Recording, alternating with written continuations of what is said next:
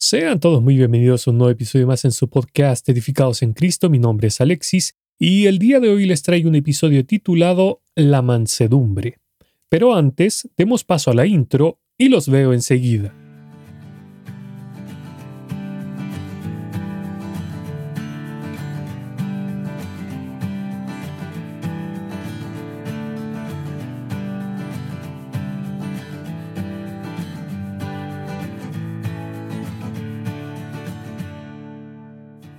Este es el tercer episodio de la serie de las bienaventuranzas del así llamado Sermón del Monte que encontramos en Mateo capítulo 5. Dice así la palabra de Dios. Bienaventurados los mansos, porque ellos recibirán la tierra por heredad. Mateo capítulo 5 versículo 5. Leí la versión Reina Valera 1960. Comencemos primero viendo la palabra manso en el contexto del idioma original para así no tener dudas o confusiones. La palabra traducida en nuestras Biblias como mansos es praís, que significa manso, templado, gentil, mientras que la palabra mansedumbre en el original es praites. Y según el nuevo diccionario bíblico ilustrado de Ventura, dice que mansedumbre es aquella serenidad de espíritu pacífica y humilde en virtud de la cual el hombre no se deja arrebatar fácilmente de la cólera con motivo de las faltas o el enojo de los demás. Existe una doble expresión en la mansedumbre, primero hacia Dios y luego hacia otras personas. Primero veamos la mansedumbre hacia Dios. Esta implica dos cosas. Número uno, la receptividad a su palabra, es decir, ser obedientes a ella. Y número dos, la sumisión a la voluntad perfecta de Dios. Entonces, la receptividad a su palabra es la receptividad a la palabra de Dios misma, lo que significa abordarla como alguien que es, comillas, pobre en espíritu, tal como dijo el Señor en la primera bienaventuranza. Esta pobreza espiritual implica que cada uno debe reconocer que todavía hay mucha incredulidad y pecado en nuestro corazón, el cual necesita ser expuesto, reconocido, arrepentido y tratado. Tal como decía en el episodio de hace dos semanas, tenemos que ser conscientes de nuestra bancarrota espiritual. Ahora, la persona que busca la mansedumbre hacia Dios lee las palabras del Señor Jesús en Mateo 5:48 que dicen, Pero tú, debes ser perfecto, así como tu Padre en el cielo es perfecto. Leí la versión Nueva Traducción Viviente. El manso que lee estas palabras se da cuenta de que por mucho que parezca ser una buena persona, no se acerca siquiera un poco a la perfección que Dios requiere, la cual se encuentra únicamente en la justicia perfecta de su Hijo Jesucristo. Pero tristemente, pareciera ser que los cristianos de hoy en día somos más conocedores de la palabra que hacedores de la misma, siendo que el mandamiento divino es hacer hacedores y no solamente oidores, porque eso es engañarnos a nosotros mismos. Santiago capítulo 1 versículo 22. Por ejemplo, nos sentamos en la iglesia el domingo o nos conectamos a alguna reunión online y escuchamos un mensaje inspirador o desafiante y estamos completamente de acuerdo con lo que hemos escuchado. Incluso podemos llegar a decir que disfrutamos mucho el sermón, pero una vez que dejamos la iglesia o nos desconectamos, lo olvidamos inmediatamente y no recibimos con mansedumbre la palabra de Dios implantada. Santiago capítulo 1 versículo 21. Por el contrario, con demasiada frecuencia usamos las escrituras no como un medio para juzgarnos a nosotros mismos, sino como uno para juzgar a los demás, especialmente a aquellos cuyos pecados son más, comillas, flagrantes o evidentes que los nuestros, mientras que la persona verdaderamente mansa, por el contrario, escudriña las escrituras o escucha las enseñanzas, conforme al ejemplo que di, no para juzgar a los demás, sino para permitir que el Espíritu Santo le juzgue a él o a ella. De hecho, la persona que es mansa desea fervientemente que el Espíritu Santo use su palabra para efectuar un cambio profundo en su ser. Un paréntesis, que el Señor Jesús haya dicho las bienaventuranzas en el orden que las dijo no fue por mera casualidad, porque vemos que estos rasgos de carácter de las bienaventuranzas se complementan entre sí, ya que solo la persona que es, comillas, pobre en espíritu, es decir, la que reconoce su pobreza espiritual, es la que se lamenta sobre el pecado, y es la misma que querrá ser receptiva a la palabra de Dios como un medio para lidiar con el pecado y crecer para parecerse más a Cristo.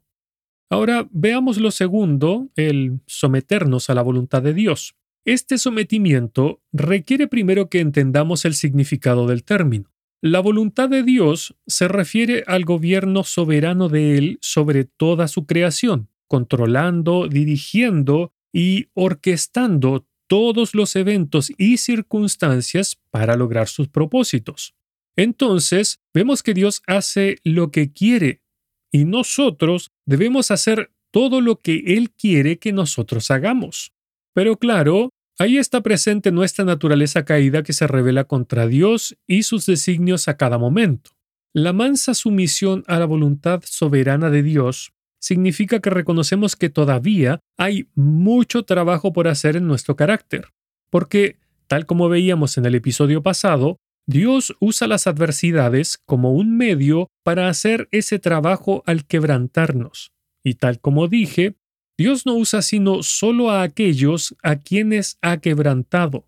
Por lo tanto, aceptar su voluntad significa que aceptamos los eventos difíciles y dolorosos de la vida incluso los provocados por las acciones de otras personas, como bajo la mano controladora de nuestro amoroso e infinitamente sabio Padre Celestial. Aceptar su voluntad mansamente también implica que creemos que Dios hace que todos los eventos en nuestras vidas, sean buenos o malos a nuestros ojos, trabajen juntos para conformarnos cada vez más a la semejanza de Cristo, Romanos capítulo 8 versos 28 y 29. Significa que damos gracias en todas las circunstancias. Primera de Tesalonicenses capítulo 5 verso 18. No por la circunstancia en sí misma, sino por la promesa de Dios de usar estas circunstancias para moldearnos más y más a la manera de su Hijo. Por experiencia propia, debo confesar que dar gracias en todas las circunstancias especialmente en aquellas que nos parecen malas, es todo un desafío. Sin embargo, y tal como veíamos en el episodio pasado, las promesas de Dios son maravillosas, pues no solo nos ofrecen consuelo acá en la tierra, segunda de Corintios capítulo 1 versos del 3 al 5, sino que además promete Dios acompañarnos porque Él dijo, no te desampararé ni te dejaré, de manera que podemos decir confiadamente, el Señor es mi ayudador. Hebreos capítulo 13 versículos 5 y 6. Por eso es que mencioné que el Señor no dijo las bienaventuranzas de manera antojadiza, sino en ese orden específico para que pudiéramos ir entendiendo su actuar.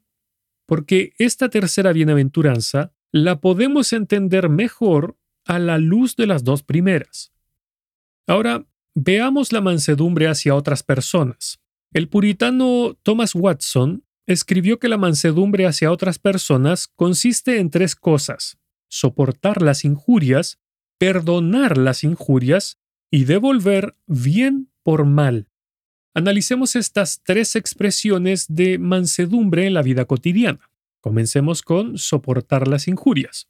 Soportar las injurias es una respuesta con mansedumbre a las heridas producidas por otras personas.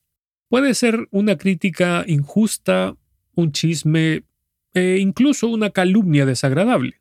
Quizás al hablar con usted alguien lo menospreció o que, por ejemplo, lo pasaron por alto para un ascenso merecido en favor de alguien claramente menos merecedor. Hay muchas formas en las que las personas nos pueden lastimar, pero ¿cómo se ve la mansedumbre en estas situaciones?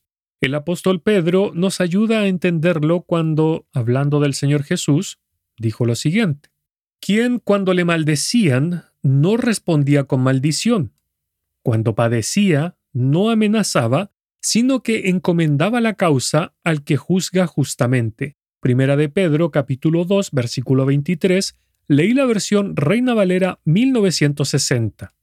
Además del ejemplo del Señor, tenemos lo que nos mandó él mismo.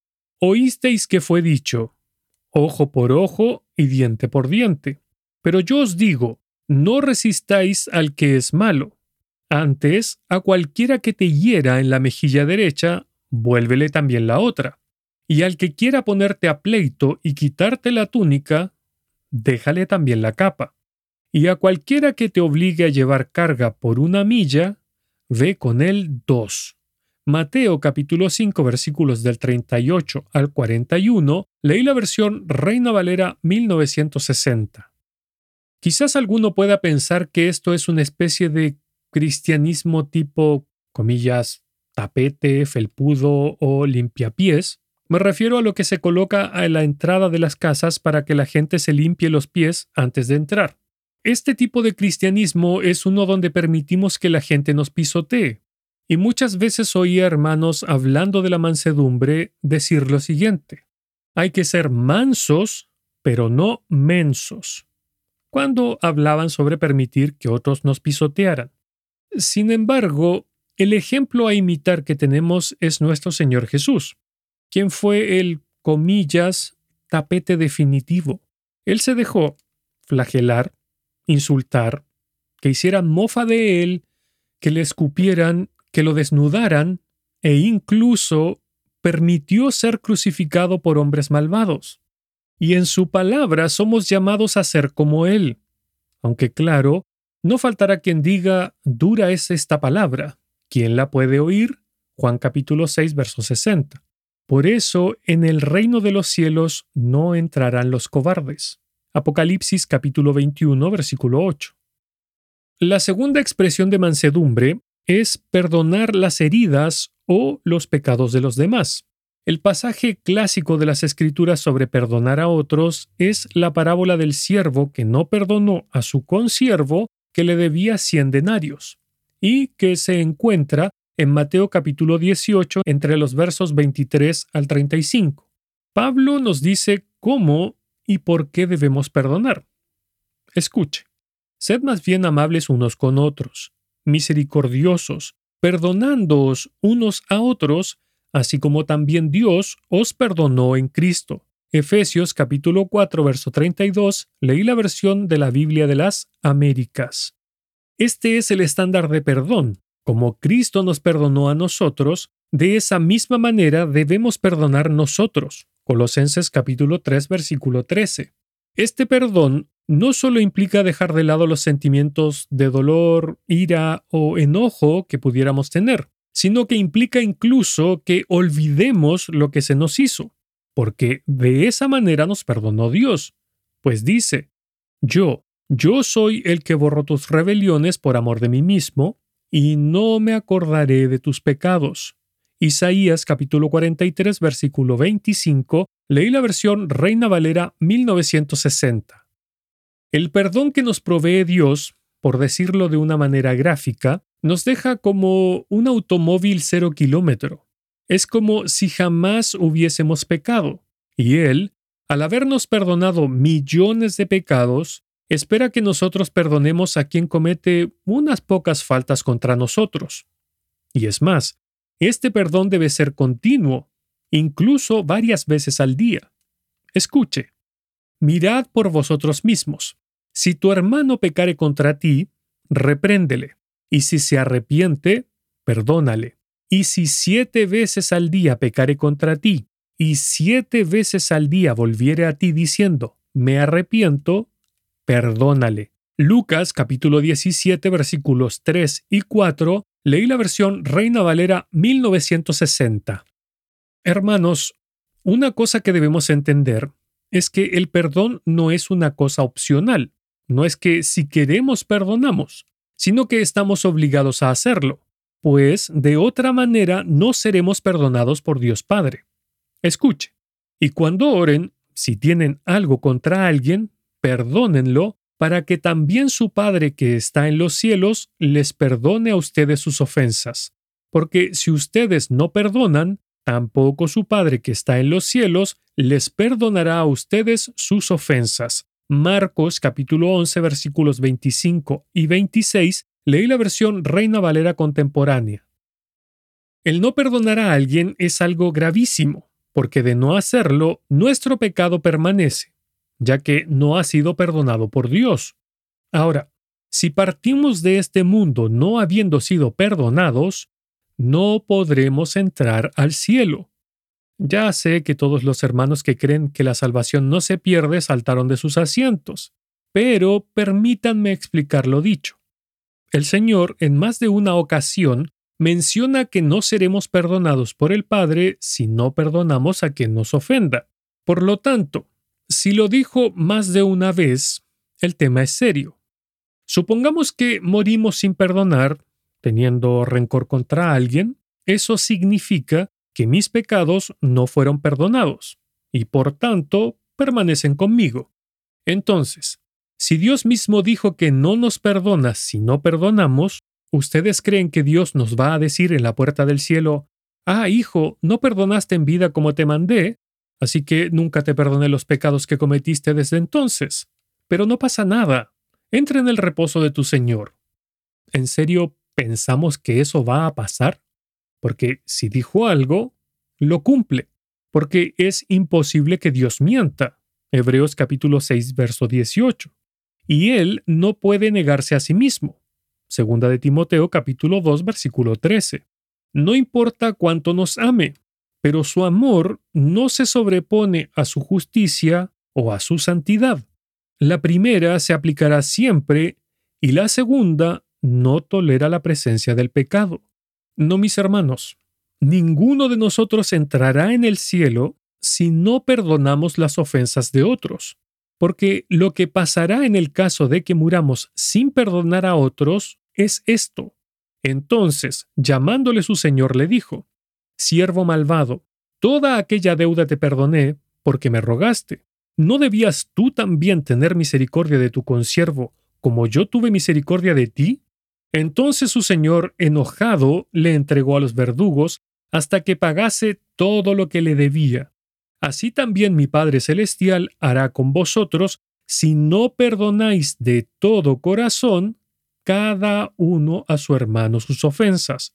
Vuelvo a leer esta última parte. Así también mi Padre Celestial hará con vosotros si no perdonáis de todo corazón cada uno a su hermano sus ofensas. Mateo capítulo 18 versículos 32 al 35, leí la versión Reina Valera 1960. Mis hermanos, que no nos engañe el diablo, pues Dios no tolera el pecado en su presencia. Por eso lo expulsó cuando se halló maldad en su corazón. Ezequiel capítulo 28 versos 16 y 17. Es que los ojos de Dios son tan limpios que ni siquiera tolera ver el mal. Habacuc capítulo 1 versículo 7. No, hermanos, no podemos no perdonar. Debemos perdonar sí o sí si es que queremos tener acceso al cielo. Y a decir verdad, el perdonar a otros sus ofensas nos devuelve al primer rasgo de las bienaventuranzas, esto es, a los pobres en espíritu ya que nuestra disposición a perdonar a los demás se puede decir que es proporcional a nuestra comprensión de cuánto hemos sido perdonados por Dios. Si nos sentimos cómodos con nuestro estilo de vida decente, porque no cometemos los pecados flagrantes de nuestra sociedad, o si no vemos mucha, comillas, necesidad de un perdón continuo, entonces es probable que no perdonemos fácilmente a otros cuando pecan contra nosotros. Solo aquellos que son conscientes de su bancarrota espiritual están dispuestos a perdonar como Cristo los perdonó, porque reconocen que, aunque se les ha dado un nuevo corazón, Ezequiel capítulo 36, verso 26, este todavía es engañoso más que todas las cosas y perverso. Jeremías capítulo 17, verso 9. Y la carne, la que todavía habita en nosotros, lucha contra el Espíritu Santo dentro nuestro cada día. Gálatas capítulo 5 verso 17. Pues aquella ley que nos lleva cautivos a hacer el mal es parte de nuestros miembros, Romanos capítulo 7, verso 23. Aquel que es plenamente consciente de ello, es decir, el que verdaderamente es pobre en espíritu, reconoce su condición caída y cuánto perdón ha recibido. Esa persona siempre está dispuesta a perdonar, porque ve el ejemplo de su Señor y dice, si al Señor le hicieron más y perdonó, ¿quién soy yo para no hacerlo? Pero aquel que es como el fariseo orgulloso y soberbio, que se creía justo y sin pecado, despreciará a quien le ha ofendido y se negará a perdonar. Para continuar, veamos la tercer área de la mansedumbre hacia otros, que es devolver bien por mal. El pasaje clásico que nos habla acerca de esto es Romanos capítulo 12, donde dice, No paguéis a nadie mal por mal, procurad lo bueno delante de todos los hombres. Si es posible, en cuanto dependa de vosotros, estad en paz con todos los hombres. No os venguéis vosotros mismos, amados míos, sino dejad a la ira de Dios, porque escrito está, Mía es la venganza, yo pagaré, dice el Señor. Así que si tu enemigo tuviera hambre, dale de comer, si tuviere sed, dale de beber, pues haciendo esto, ascuas de fuego amontonará sobre su cabeza. Romanos capítulo 12 versículos 17 al 20, leí la versión Reina Valera 1960 muy pocos de nosotros en Occidente hemos experimentado una persecución real, como la que sufren los hermanos en Medio Oriente, en los países musulmanes del norte de África, en India o en China. Pero sí podemos ser dañados, difamados o defraudados. Y frente a eso, no debemos pagar mal por mal, sino bien por mal.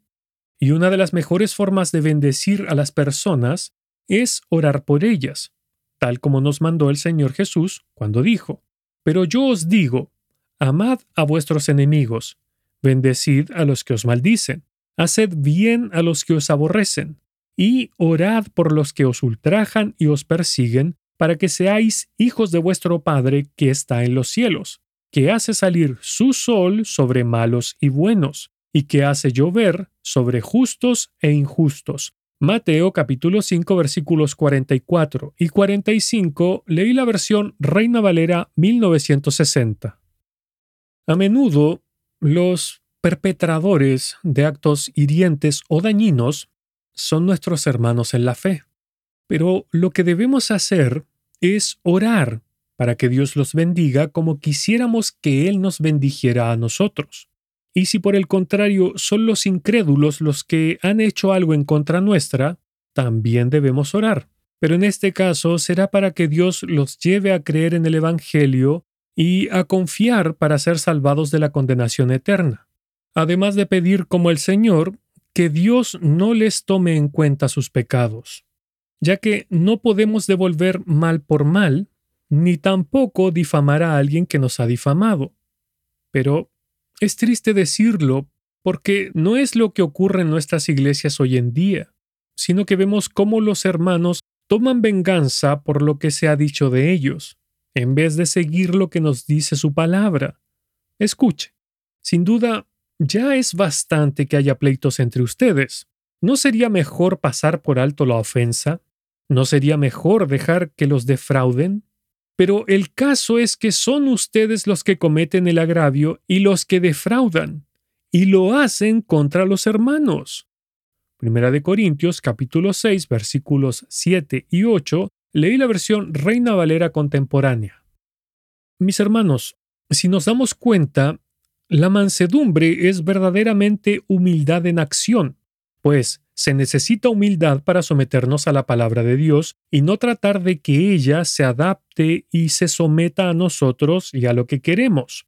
También se necesita humildad para no murmurar o quejarse de los eventos difíciles y dolorosos de la vida, sino verlos como la obra de Dios para hacernos crecer más y más a la semejanza de Cristo, tal como hablaba en el episodio pasado. Del mismo modo, se necesita humildad para soportar y perdonar a quienes nos lastimaron en alguna forma, y ciertamente se necesita humildad para devolver bien cuando se nos ha hecho el mal. John Blanchard, en su libro Right with God, justo con Dios, dijo, La mansedumbre es una gracia definitoria, producida por el Espíritu Santo en la vida del cristiano, que caracteriza la respuesta de esa persona hacia Dios y el hombre. La mansedumbre hacia Dios es un espíritu de sumisión a todos los tratos de Dios con nosotros, especialmente aquellos que nos causan tristeza o dolor, con la firme convicción de que en todos ellos está obrando con gracia, sabiduría y soberanía, sabiendo que a los que aman a Dios, todas las cosas les ayudan a bien. Romanos capítulo 8, versículo 28. La mansedumbre hacia el hombre significa soportar pacientemente las acciones hirientes de los demás y lidiar con gentileza con sus fracasos, no solo con la seguridad de que todos ellos están bajo el control providencial de Dios, sino con el conocimiento de que no tenemos derecho a ser más fuertes que el más débil de nuestros amigos o mejor que el peor de nuestros enemigos. De hecho, mis hermanos, si lo pensamos bien, la mansedumbre no tiene nada que ver con la personalidad o el temperamento de uno, porque el desarrollo y la manifestación de la mansedumbre es obra exclusiva del Espíritu Santo. Para quienes hayan leído la carta de Pablo a los Gálatas, sabrán de sobra que la mansedumbre es uno de los nueve frutos que manifiesta en nosotros el Espíritu Santo, en la medida que Dios va actuando en nuestras vidas y los va desarrollando. Dice así su palabra. Mas el fruto del Espíritu es amor, gozo, paz, paciencia, benignidad, bondad, fe, mansedumbre, templanza. Contra tales cosas no hay ley. Gálatas capítulo 5 versículos 22 y 23, leí la versión Reina Valera 1960.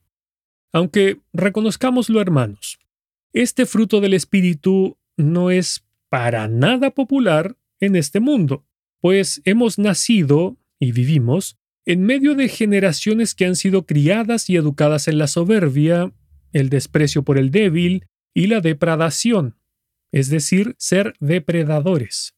Y nadie quiere ser el, comillas, tapete de nadie, pues se nos aconseja no dejar que se nos pisotee, que se nos pase a llevar o que se nos falte el respeto.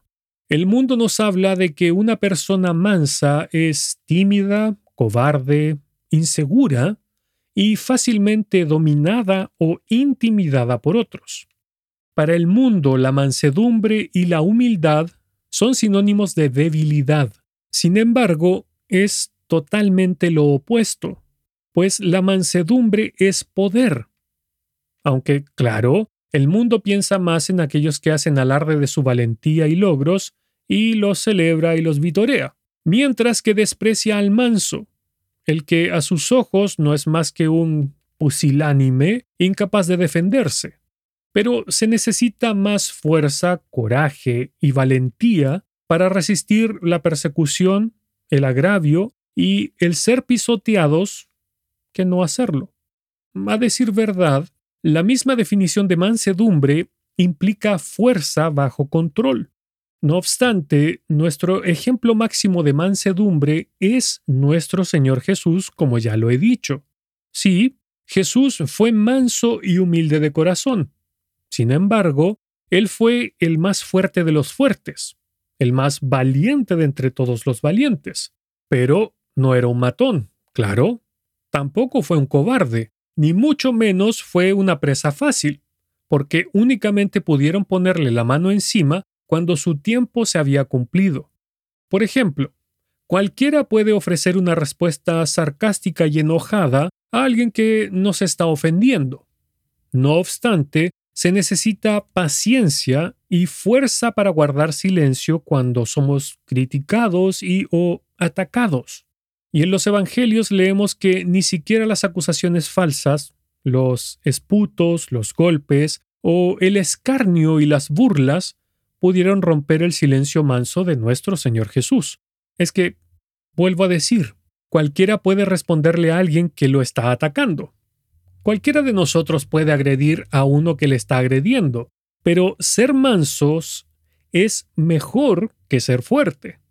Escuche, mejor es el lento para la ira que el poderoso, y el que domina su espíritu que el que toma una ciudad Proverbios capítulo 16 versículo 32, leí la versión de la Biblia de las Américas.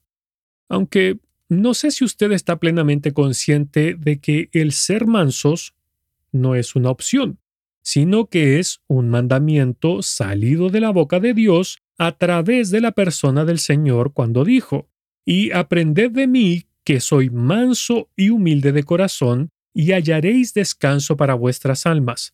Mateo capítulo 11, verso 29. Destaco estas últimas palabras. Aprended de mí y hallaréis descanso para vuestras almas. ¿Cuánta paz se puede encontrar al aprender a ser como Jesús? Basta con que aprendamos y creamos que a través de la mansedumbre y la humildad podremos encontrar descanso. Porque, por ejemplo, ya no tendremos que competir con otros para demostrar que somos mejores. Tampoco nos ofenderemos con los desaires de los que podamos ser víctimas. Ni mucho menos necesitaremos dominar o estar en control de las situaciones y las personas. Por eso en Santiago encontramos las siguientes palabras. Escuche, ¿quién es sabio y entendido entre vosotros? Que muestre por su buena conducta sus obras en mansedumbre de sabiduría. Santiago capítulo 3 versículo 13, leí la versión de la Biblia de las Américas. La mansedumbre es una de las características más hermosas y entrañables que podemos cultivar en nuestras vidas, además de estar repleta de sabiduría. También es una de las que conlleva mayor valentía, como vimos en el ejemplo del Señor. ¿Y por qué no decirlo? La mansedumbre es la respuesta a tanto sufrimiento en la sociedad, ya que, si lo pensamos bien, el orgullo y la soberbia son la fuente de casi todos los males del mundo. Sin embargo, la pregunta que debemos hacernos es, ¿queremos ser mansos como el Señor? En el libro 200 anécdotas e ilustraciones de Dwight Moody, existe una ilustración llamada Por la manera de caminar, y dice así, este hombre ha estado en un colegio militar, le dije en cierta ocasión a un amigo. Efectivamente, pero ¿cómo lo supiste? me respondió él. Por su manera de caminar. Es igual con los cristianos. Podemos saber si han estado con Jesús por su manera de andar. En esta ilustración podemos ver que mientras más caminamos con Jesús, más iremos imitándolo y otros podrán verle a Él a través de nosotros porque quizás la única Biblia que una persona leerá en su vida es su testimonio y el mío como creyentes. Sin embargo, este pequeño pasaje del Sermón del Monte, especialmente hoy en día, es visto no solo como difícil, sino como un imposible en su aplicación entre los creyentes de la actualidad. Y según algunos comentaristas bíblicos, el ser mansos es, comillas, impracticable. Esto es porque, claro, no están dispuestos a negarse a sí mismos, a callar cuando son agredidos o a poner la otra mejilla cuando son abofeteados. Muchos lo ven de esta manera porque la mansedumbre, como dije anteriormente, es la expresión última de la humildad. Por eso dijo el Señor que Él era manso y humilde de corazón. C. S. Lewis dijo, la humildad no es pensar menos de ti mismo, sino pensar menos en ti mismo. Mis hermanos, humillarnos a nosotros mismos puede cambiar nuestras vidas, porque en Mateo 23:12 se nos dice, porque el que se enaltece será humillado, y el que se humilla será enaltecido. Y en Proverbios capítulo 3, verso 34, leemos que Dios resiste a los soberbios, y da gracia a los humildes. Por lo tanto, cualquiera que esté dispuesto a humillarse podrá encontrar toda la misericordia que Dios nos ofrece. ¿Qué pensamiento más maravilloso es este? El orgullo puede destruirnos, mientras que la humildad puede recompensarnos.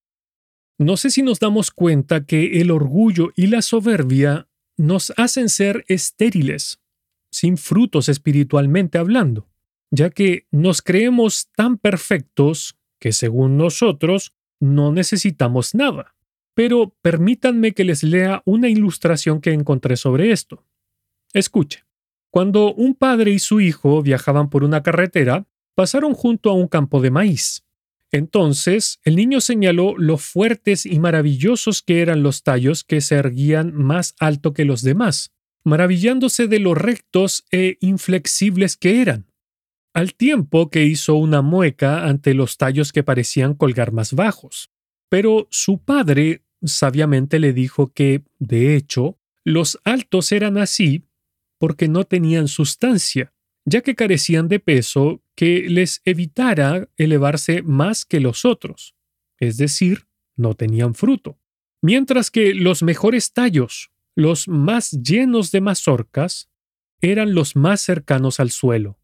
Esto nos deja ver que aquellos que se elevan altos, erguidos y orgullosos, de, comillas, no ser como los demás, son los que precisamente carecen de todo fruto, mientras que los humildes, los más bajos, los más cercanos al suelo, son los que no se elevan debido al peso del fruto que llevan consigo. Agustín de Hipona dijo, fue el orgullo que transformó a los ángeles en demonios, y es la humildad la que hace que los hombres sean ángeles. Mis hermanos, Dios abomina, desprecia y odia la soberbia, tal como leemos en Proverbios 6. Y aunque si miramos la lista, nos daremos cuenta de que todo lo que Dios menciona en ella tiene su origen en el orgullo. Lo voy a leer. Hay seis cosas que Dios odia. No, son siete las que detesta. Los ojos arrogantes, la lengua mentirosa, las manos que matan al inocente, el corazón que trama el mal, los pies que corren a hacer lo malo, el testigo falso que respira mentiras, y el que siembra discordia en una familia. Proverbios capítulo 6 versículos 16 al 19, leí la versión Nueva Traducción Viviente. Reconozcámoslo, nuestra naturaleza humana siempre clama por atención. Es que no hay nada que nos guste más que decir yo, yo, yo, yo, yo y yo. Pasamos mucho tiempo pensando en cómo complacernos a nosotros mismos y cómo hacernos lucir mejor frente a los ojos de los demás. Pero, ¿fue eso lo que nos enseñó Cristo? ¿Fuimos llamados para eso? Por el contrario, y tal como ya cité las palabras del Señor, fuimos llamados a ser mansos y humildes de corazón. Lo que nos pide Dios es que deseemos tener un corazón de esclavo al servicio de Él y de otros. Esa debería ser nuestra meta en la vida como creyentes. Si le pedimos que transforme nuestro corazón rebelde y orgulloso por uno como el de su Hijo lleno de humildad y mansedumbre, Él nos lo concederá. Porque si miramos al Señor, podremos ver su ejemplo, que Él siendo el Maestro y el superior de sus discípulos, les lavó los pies. No sé si somos conscientes que el Rey de Reyes y Señor de Señores, Creador y sustentador del universo, vino a servir a sus criaturas y ofreció su vida por ellas. ¿Acaso somos mejores que Él para no servir a los demás? ¿O somos superiores a Él como para pensar que somos demasiado importantes como para lavar los pies de un hermano en la fe? Déjenme leerles unos versículos. Vosotros me llamáis Maestro y Señor, y tenéis razón, porque lo soy. Pues si yo, el Señor y el Maestro, os lavé los pies, vosotros también debéis lavaros los pies unos a otros. Si sabéis esto, seréis felices si lo practicáis. Juan capítulo 13 versículos 13, 14 y 17, leí la versión de la Biblia de las Américas. Mis amados, hay más alegría en servir a los demás que en servirse a uno mismo tal como dijo el Señor. Sí, servirse a uno mismo se siente bien, pero es temporal, y con demasiada frecuencia lo hacemos, aunque no es más que el equivalente a una emoción barata. Para poder tener una verdadera alegría que sea más duradera, hay que servir a los demás. Hay que lavarle literalmente los pies a los hermanos. Por eso la palabra nos dice, el orgullo lleva a la deshonra, pero con la humildad viene la sabiduría. Proverbios capítulo 11 versículo 2, leí la versión Nueva Traducción Viviente. El corazón humilde está feliz y gozoso, pues sabe cómo recibir instrucción incluso en puestos de liderazgo. ¿Cómo respondemos a alguien que nos dice cómo hacer las cosas? No sé ustedes, pero en mi falta de humildad digo, ya, si sé hacerlo. El fruto de la humildad se muestra en cómo respondemos a la instrucción, incluso cuando pensamos que no la necesitamos. No se trata solo de ser sumisos a la autoridad, también se trata de cómo reaccionamos ante ella. Por ejemplo, usted murmura o se queja en voz baja porque tiene que esforzarse por hacer algo que su jefe o jefa, quien es perfectamente capaz de hacerlo por sí mismo, le manda a hacerlo a usted, o se molesta cuando alguien le dice cómo debe hacer algo a pesar de que usted sabe cómo hacerlo. En este mismo libro de Dwight Moody, llamado 200 anécdotas e ilustraciones, encontramos la siguiente. Escuche. La lección más difícil de aprender es la humildad. No se enseña en los colegios de este mundo, sino en la escuela de Cristo. Y es el más raro de los dones, pues pocas veces encontramos a un hombre que sigue de cerca las pisadas del Maestro en mansedumbre y humildad. Creo que aprender a ser humildes fue la lección más difícil que recibieron los discípulos del Señor aquí en la tierra, porque Jesús no dijo, Aprended de mí que soy el más grande de los pensadores de este siglo. He hecho milagros como ninguno. He demostrado de mil maneras mi poder sobrenatural. No. La razón que dio para aprender de él era porque soy manso y humilde de corazón. Es que pareciera ser que como creyentes queremos creer que seguimos a Cristo en todo, pero somos más bien como este niño. Escuche. Un maestro de escuela dominical había estado hablando del rico y Lázaro. Cuando terminó, les preguntó a los niños cuál de los dos le gustaría ser. Un muchacho respondió, me gustaría ser el hombre rico en vida y Lázaro después de muerto. Pero eso no puede ser. O es la carne y la corrupción, o es el espíritu y la vida eterna. No hay puente entre una y otra condición. Del mismo modo nosotros, o seguimos a Cristo con todo lo que implica, o sencillamente no lo hacemos. Para el Señor es blanco o negro. Con Él no existen los grises. Porque bien dijo, el que no está conmigo, a mí se opone, y el que no trabaja conmigo, en realidad trabaja en mi contra. Lucas capítulo 11 versículo 23 leí la nueva traducción viviente. Mis hermanos, He querido enfocarme en Jesús en este episodio porque debemos aprender de Él. Tal como Él dijo, debemos tomar su yugo e ir tras Él en el camino que Él nos trazó, aprendiendo esta mansedumbre, siguiendo su ejemplo de humildad, pues de otra forma jamás podremos heredar esta promesa que comienza a registrarse en los salmos de David. Pero los mansos heredarán la tierra y se recrearán con abundancia de paz. Salmos capítulo 37 versículo 11 leí la versión Reina Valera 1960. Amados, de esta mansedumbre que nos habla el Señor Jesús, en lo personal me cuesta horrores, porque reconozco que en mí no mora el bien. Romanos capítulo 7 verso 18.